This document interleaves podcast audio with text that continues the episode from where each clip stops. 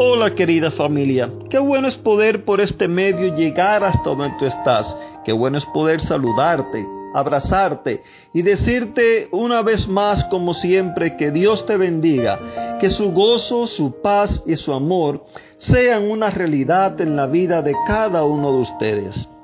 ¿Sabes? Es posible que hayas tenido la dicha de gozar de un lindo fin de semana pero también es posible que no hayas tenido esa dicha, que hayas estado enfermo o que en el peor de los casos hayas tenido que participar de la despedida de algún ser querido, algún amigo, alguien el cual quizás te dolió. Pero hoy yo te digo de que yo estoy orando por ti. Sea cual sea tu situación, yo estoy orando por ti para que la presencia de Dios sea una realidad en tu vida, para que la paz de Dios sea una realidad en tu vida y que su bendición gobierne sobre ti. ¿Sabes qué? Me decidí a continuar la misma temática que estudiamos la semana pasada. ¿Por qué? Es bien amplia. Allí está la resumida la misión de Jesús la cual Él vino a esta tierra a llevar a cabo. Y esa misión es para ti y es para mí.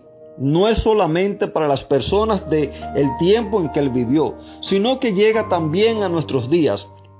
Y por eso es que en su misión Él dice que viene a dar nuevas, buenas nuevas. Él viene a anunciar libertad. Él viene a dar vista él viene a rescatar a los maltratados. Él viene a decirle a todo el mundo que en medio de este tiempo el cual estamos viviendo, que en medio de estos días de aflicción, de dolor, hay un mensaje de salvación, hay un mensaje de sanidad, hay un mensaje el cual es de vida eterna para cada uno de aquellos que lo aceiten.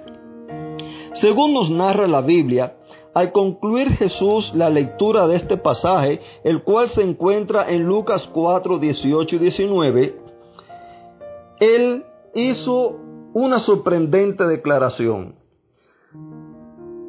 Hoy se ha cumplido ante ustedes esto que he leído. ¿Sabes qué? Hasta ese entonces Jesús se había conocido como el hijo de José y María. Hasta ese entonces Jesús se había dedicado a ayudar a sus padres y sobre todo a su padre que era carpintero. Dice que él lo ayudaba allí en los quehaceres de la carpintería. Y ahí él fue creciendo, fue pasando el tiempo, ya tenía unos 30 años cuando un día él llega al templo y después de llegar, cuando lo ven a él, le dan para que él lea en aquel entonces no era una Biblia, era un rollo, así que abren el rollo, el pergamino y le dan para que él lea. Y entonces él lee ese pasaje que ya había sido escrito años antes por Isaías, anunciando lo que él iba a hacer. Así que ahora cuando Jesús lee esto, al final, pensemos, visualicemos Quizás él fue hasta allá, hasta donde estaba sentado, en la persona que le dio a él el rollo para que lo leyera. Quizás se paró allí frente a todo el mundo y dijo en voz alta y firme, hoy se ha cumplido ante ustedes esta escritura. ¿Por qué? Porque a esa escritura era Él el que había venido para cumplirla. Era en Él en quien se iba a cumplir el hecho de que nosotros, que tú y yo, llegáramos a ser libres. Es fue lo mismo que quiso decir en otras palabras, como está en Juan 3:16, que dice, Dios amó tanto a la gente de este mundo, que me entregó a mí, que soy su único hijo, para que todo el que crea en mí no muera, sino que tenga vida eterna. Amados amigos, yo sé que se han cometido muchísimos errores en nombre de Dios.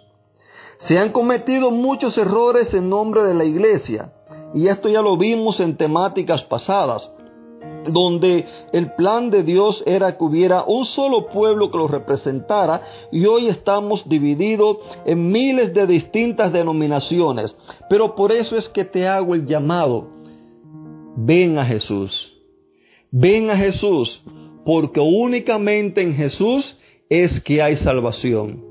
Yo quiero decirte, Dios te bendiga, que te regale un lindo día, pero por favor, no deje que las cosas de este mundo quiten tu vista de mirar a Jesús.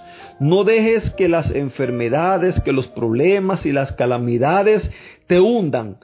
Déjame decirte algo. El Dios en el quien yo creo es más grande que los problemas que yo veo. Te lo repito, el Dios en quien yo creo es más grande que los problemas que yo veo. Por eso es que yo te invito para que tú te entregues a Él. Te deseo un lindo y bendecido día y te mando un fuerte abrazo.